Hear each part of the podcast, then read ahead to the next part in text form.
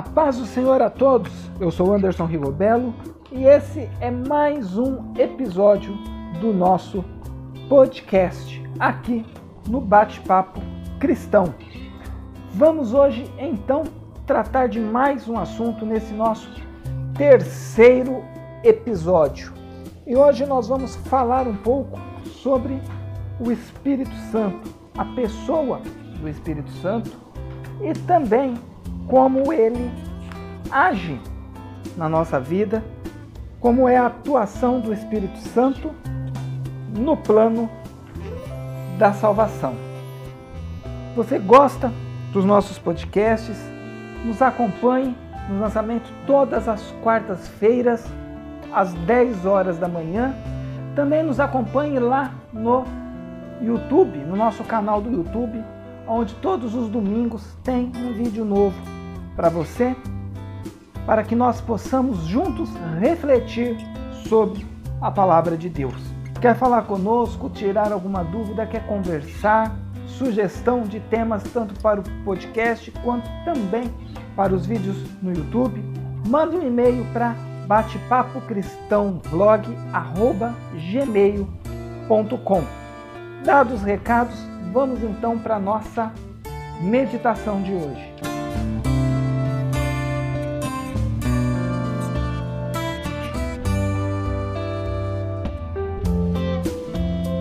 O que os crentes precisam saber sobre o Espírito Santo? Sobre a sua divindade, a sua personalidade, os seus atributos divinos e as suas obras de acordo com a revelação bíblica. A divindade, a deidade absoluta do Espírito Santo, é revelada nas Escrituras Sagradas. E essa é a crença da igreja ao longo dos séculos. Essa verdade está clara na fórmula batismal, quando o Espírito aparece como Deus, igual ao Pai e ao Filho, batizando-se em nome do Pai, do Filho e do Espírito Santo, conforme nós lemos lá no livro de Mateus, no capítulo de número 28, no versículo 19. Não somente na fórmula trinitária, pois a Bíblia revela com clareza a divindade do Espírito Santo, por exemplo, no segundo livro de Samuel, no capítulo 23, nos versículos 2 e 3, e em segundo Colossenses, no capítulo 3, versículos 17 e 18. E mais em 1 Coríntios, no capítulo 3, versículo 16, Paulo nos instrui da seguinte maneira: Não sabeis vós que sois o templo de Deus e que o Espírito de Deus habita em vós? O Espírito Santo é chamado de Deus, pois o apóstolo usa alternadamente os nomes Deus e Espírito Santo. Isso porque o cristão é o templo de Deus, conforme nós podemos ver em João capítulo 14, versículo 23. Assim, habita no crente o Deus trino e uno, o Pai, o Filho e o Espírito Santo. Como em Atos capítulo 5, versículos 3 e 4, Deus e o Espírito Santo são uma mesma deidade. E a personalidade do Espírito Santo ela é uma verdade bíblica. As Escrituras revelam os elementos constitutivos dessa personalidade.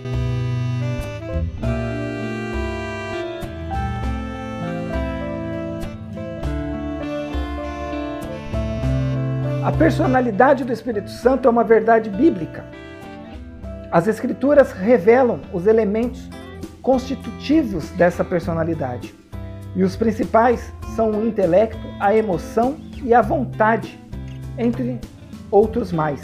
O espírito é inteligente e racional. Ele tem emoção e sensibilidade, pois ama e pode se entristecer. E é volitivo, isto é, tem vontade própria. O Espírito Santo distribui os dons espirituais conforme a sua vontade.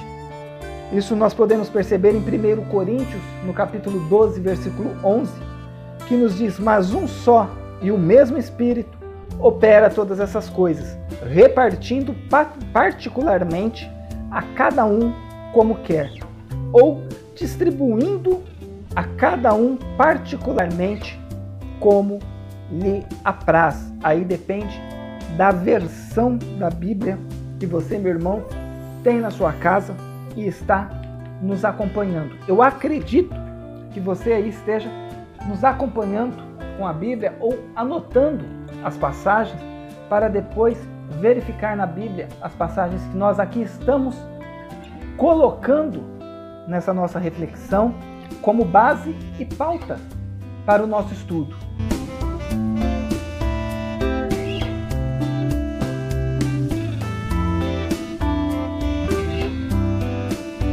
E a Bíblia ela também nos revela todos os atributos incomunicáveis e comunicáveis do Espírito Santo. Ou seja, os metafísicos e os naturais de Deus no Espírito Santo. Ele é onipotente no poder de milagres e prodígios, no poder do Espírito Santo, e a fonte de poder e milagres. O Espírito conhece todas as coisas, até as profundezas de Deus assim como o coração humano, as coisas do futuro. Isso por ser onisciente. Ele possui o atributo da eternidade, pois é chamado de Espírito Eterno. É o Criador do ser humano e do mundo, e também o Salvador.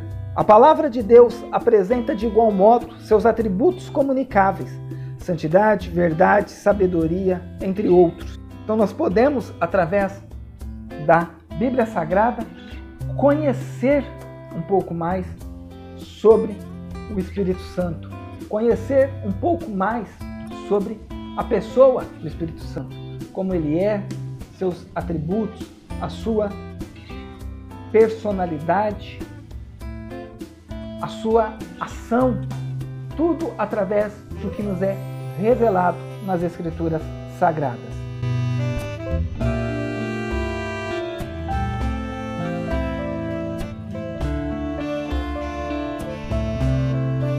Nós já ouvimos falar diversas vezes sobre a Santíssima Trindade.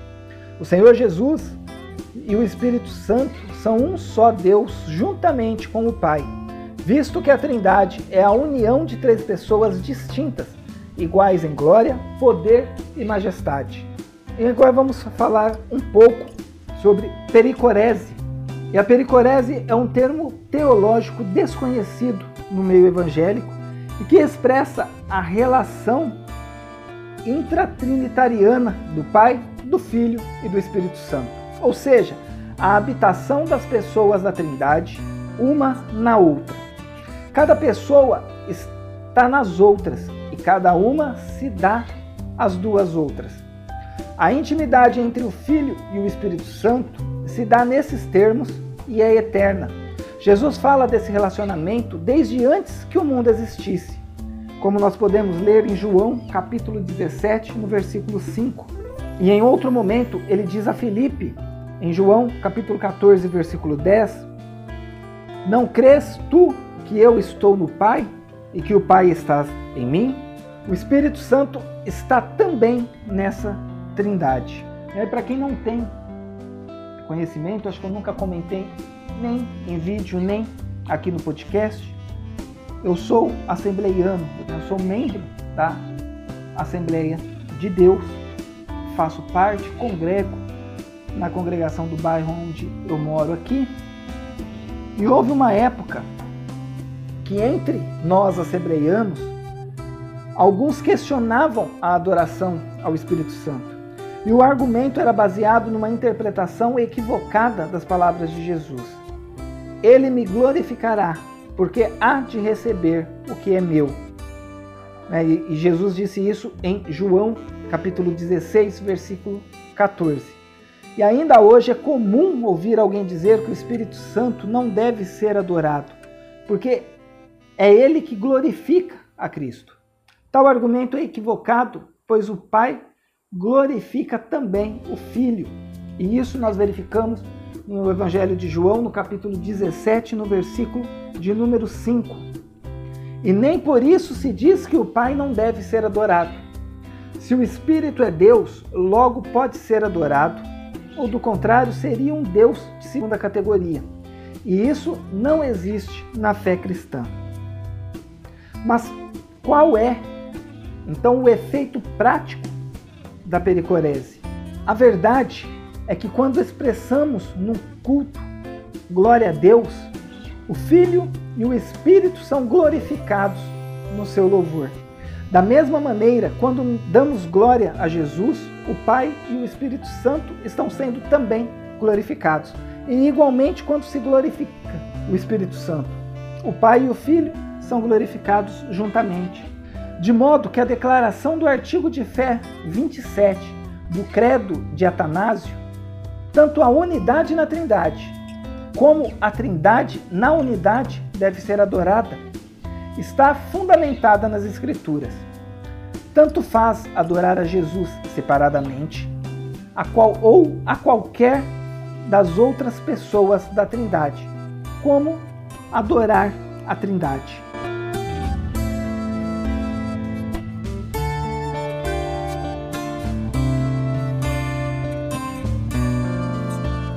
Espírito Santo também é consubstancial com o Filho.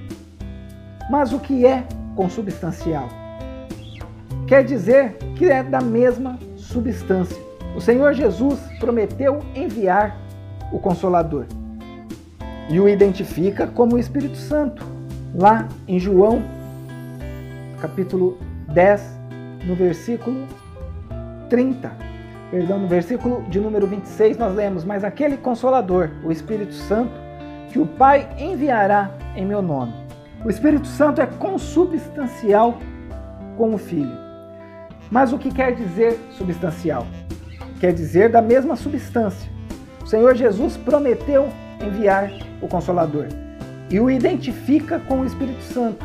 O Filho também é consubstancial com o Pai, da mesma forma que o Espírito Santo é consubstancial com o Filho. A palavra outro em grego, empregada nessa passagem, significa ser alguém da mesma natureza, da mesma espécie e da mesma qualidade. Ou seja, com a mesma capacidade, com a mesma divindade, com o mesmo poder a que tinha Jesus Cristo. O Espírito Santo, portanto, é alguém como Jesus, da mesma substância, glória e poder.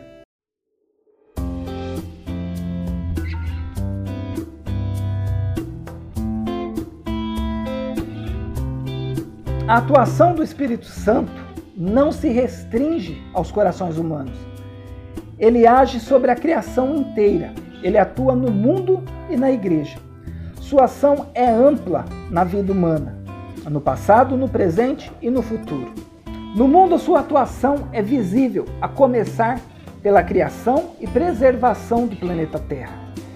Gênesis capítulo 1, versículos 2, nós temos: E o Espírito de Deus se movia sobre a face das águas. A ação dele não ficou somente na ordem cósmica do universo. Ele continua como mantenedor e preservador de todas as coisas criadas. No Salmos de número 104, no versículo 30, nós lemos o salmista pedindo a Deus: envia o teu espírito e são criados, e assim renovas a face da terra. A atuação do Espírito acontece também nas coisas naturais do dia a dia e nem por isso deixa de ser uma ação milagrosa, como um acerto médico num diagnóstico complicado, uma aprovação num concurso concorrido, uma promoção de cargo da empresa, entre outros. No plano divino da salvação, foi o Espírito Santo que conduziu a história da redenção humana por meio da nação escolhida de Israel e inspirou os profetas. Sua presença está em toda a história dos antigos hebreus, como os 70 ancião, anciãos auxiliares eh, de Moisés e dos demais heróis de Israel, como Otiniel, Gideão, Sansão, Davi, entre muitos outros. O Espírito é a primeira pessoa com quem o pecador tem contato quando vem a Cristo embora tal experiência não seja reconhecida ou identificada no início, pois é Ele que nos leva a Cristo. E na vida humana, o Novo Testamento registra o início da dispensação da plenitude do Espírito. E a nova era começou com a descida do Espírito Santo no dia de Pentecostes. Essa descida foi para que ele ficasse conosco para sempre. Foi promessa de Jesus para a dispensação da igreja. Nos dias atuais, o Espírito continua atuando na vida dos crentes. Isso pode ser visto por meio do fruto do Espírito, que é o fruto que nós lemos lá em Gálatas, capítulo 5, versículo 22, e das manifestações dos dons espirituais. Os dons espirituais estão em 1 Coríntios, capítulo 12, versículos 4 a 11.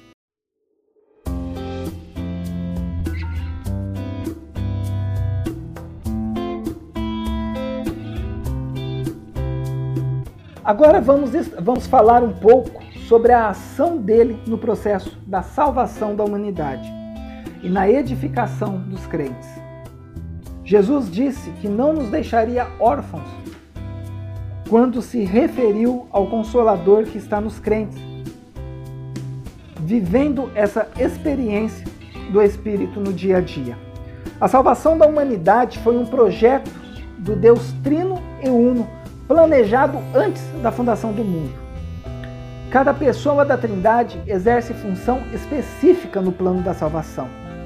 E o Espírito é parte dessa história salvífica, juntamente com o Pai e o Filho. A promessa messiânica existe porque existe um plano, e não é um plano qualquer. Isso envolve as três pessoas da Trindade: o Pai, o Filho e o Espírito Santo. Deus anunciou diversas vezes e de diversas maneiras pelos profetas a vinda do seu Filho como Salvador do mundo. Isso significa a participação do Espírito Santo, de modo que a promessa messiânica é acompanhada da promessa do Espírito e confirmada no Novo Testamento. A formação e a plenitude do Espírito são anunciadas de antemão no Antigo Testamento para todo o povo e na antiga aliança tem sim uma diferença da atuação do Espírito Santo antes e depois do Pentecostes. As múltiplas manifestações do Espírito são conhecidas desde o Antigo Testamento. E uma delas era a capacitação de pessoas para obras específicas, como a de profeta ou a de liderança. Essas habilitações eram espirituais, profecias, revelações e milagres, também aptidões individuais artísticas e habilidades para liderança militar e política. E a vinda do Consolador, ela estava associada à volta de Jesus ao céu. Isso porque o cumprimento dessa promessa estava vinculada à obra expiatória do Calvário. Jesus disse também que tinha muita coisa para ensinar aos seus discípulos, mas eles ainda não estavam preparados para ouvir. E não poderiam suportar a mensagem sem a ação do Espírito. Jesus precisava voltar ao Pai para possibilitar a vinda do Consolador.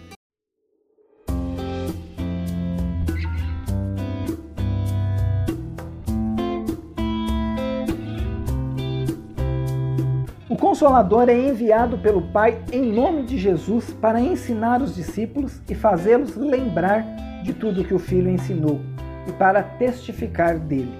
Já conversamos aqui no princípio desse nosso podcast, dessa nossa conversa, a substancialidade do Consolador. O Espírito Santo com o Filho. E o termo grego paracletos vem da preposição para, ao lado de, próximo, e do verbo kalel, chamar, convocar.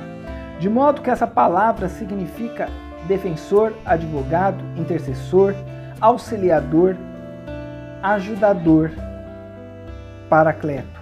Esse vocábulo ele só aparece cinco vezes no Novo Testamento e em quatro delas se refere ao Espírito Santo e uma ao Senhor Jesus, traduzido por advogado. A ideia de Paracletos é de alguém chamado para estar ao lado, para ajudar, A tradução consolador é mais apropriada no contexto da promessa anunciada por Jesus no Evangelho de João. O Espírito Santo, ele é alguém como Jesus, da mesma substância, da mesma glória, poder e majestade. Razão pela qual o Senhor se refere a ele como outro consolador, outro que estaria ao nosso lado, nos ajudando, nos justificando, nos protegendo e nos ensinando. Alguém com as mesmas prerrogativas do Filho. Jesus disse que o Pai ensina. O ensino era parte do ministério de Jesus. De modo que essa tarefa é parte também da atuação do Espírito Santo. Mas aquele consolador, o Espírito Santo, que o Pai enviará em meu nome, vos ensinará todas as coisas e vos fará lembrar de tudo quanto vos tenho dito. Essas palavras de Jesus em João 14, 26, nos mostra que o Espírito Santo, ele não só nos lembra dos ensinamentos de Jesus, como ele também nos ensina. Ele nos ensina a compreender as Escrituras para a evangelização, para que nós possamos falar sobre o Evangelho de Jesus Cristo para outras pessoas, para que outras pessoas venham ser convencidas através do Espírito Santo do Evangelho de Cristo e possam então abrir seu coração para Jesus Cristo.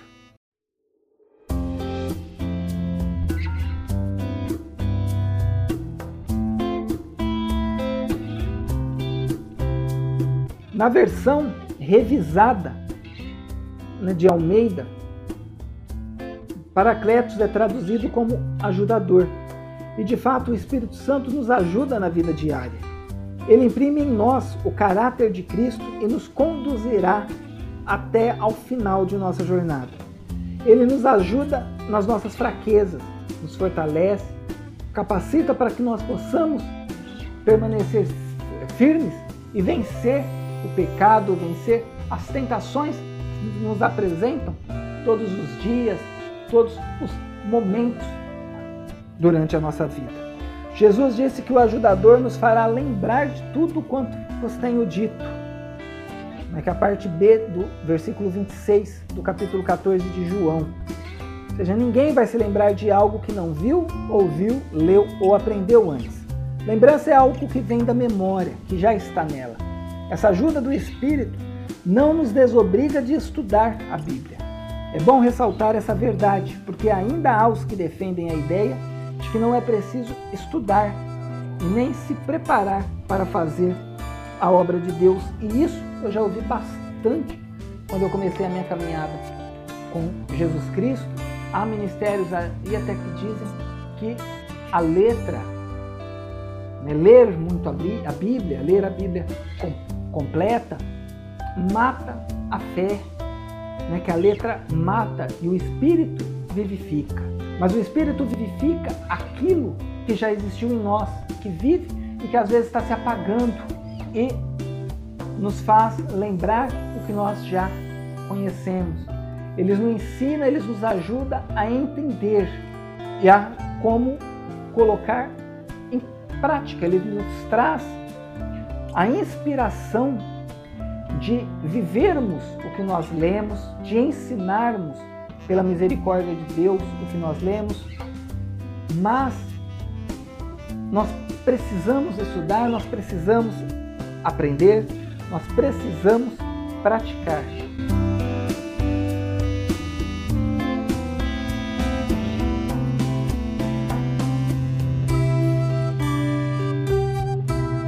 Uma vez realizada a obra da redenção, o Espírito veio para convencer o mundo do pecado, da justiça e do juízo.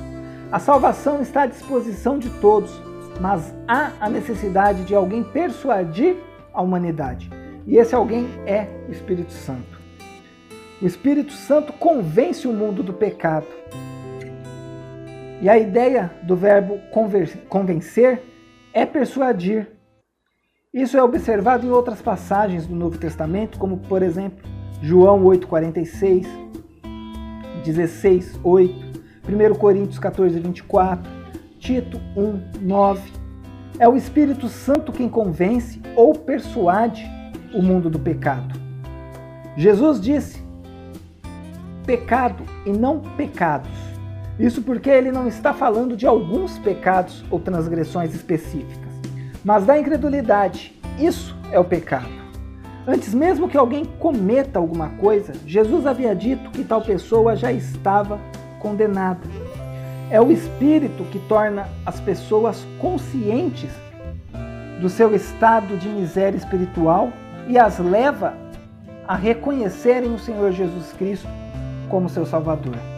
E o Espírito Santo ele também convence o mundo da justiça.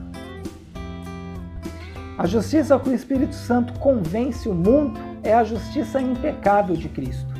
Isso porque Jesus morreu e ressuscitou dentre os mortos e está à destra de Deus, intercedendo por nós. Ele voltou para o Pai e o mundo não o vê, mas o Consolador continua persuadindo as pessoas da justiça de Cristo. É por meio do Espírito que todos nós chegamos à convicção de que necessitamos da salvação. O Consolador nos leva a Jesus, o nosso advogado. Temos um advogado para com o Pai, Jesus Cristo, o justo e ele é a propiciação pelos nossos pecados, e não somente pelos nossos, mas também pelo de todo mundo. É o que nos diz o apóstolo João em 1 João capítulo 2, nos versículos 1 e 2. E o Espírito Santo, ele convence o mundo do juízo. Jesus disse ainda, e do juízo, porque já o príncipe deste mundo está julgado. O príncipe deste mundo é uma referência a Satanás, derrotado com a vitória de Cristo no Calvário. O Espírito Santo convence o mundo do juízo, ou seja, trata-se de julgamento. Mas que julgamento? Os nossos pecados foram julgados em Cristo na cruz e Satanás perdeu as multidões do mundo, que vieram a Jesus pela ação do Espírito Santo. Mas esse julgamento se refere ao mesmo tempo ao julgamento de Satanás, que já começou e será concluído na consumação dos séculos. O diabo ainda luta numa batalha que já foi perdida. Esse juízo é uma referência ao julgamento de nossos pecados na cruz do Calvário e ao mesmo tempo ao julgamento de Satanás, que já foi vencido por Jesus da sua morte e ressurreição.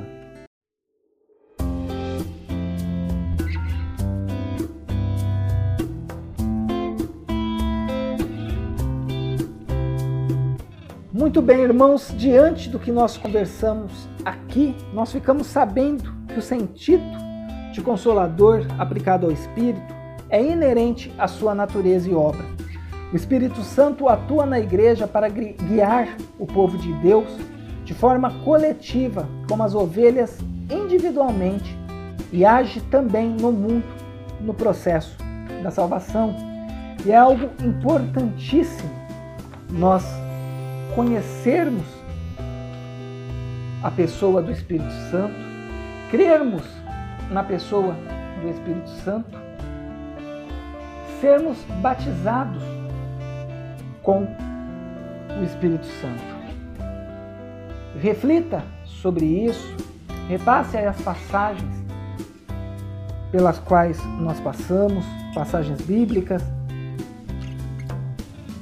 Entenda que é de suma importância nós termos intimidade com a Trindade, estreitarmos os nossos laços com Jesus, conhecermos o Evangelho e o conhecimento do Evangelho se faz através da ação do Espírito Santo em nossas vidas. Que a paz do Senhor Jesus estejam com todos vocês. Até o nosso próximo bate-papo cristão aqui no nosso encontro do podcast, no Spotify e nos agregadores de podcasts e também lá no YouTube com os vídeos do bate-papo cristão. Que Deus abençoe a todos vocês.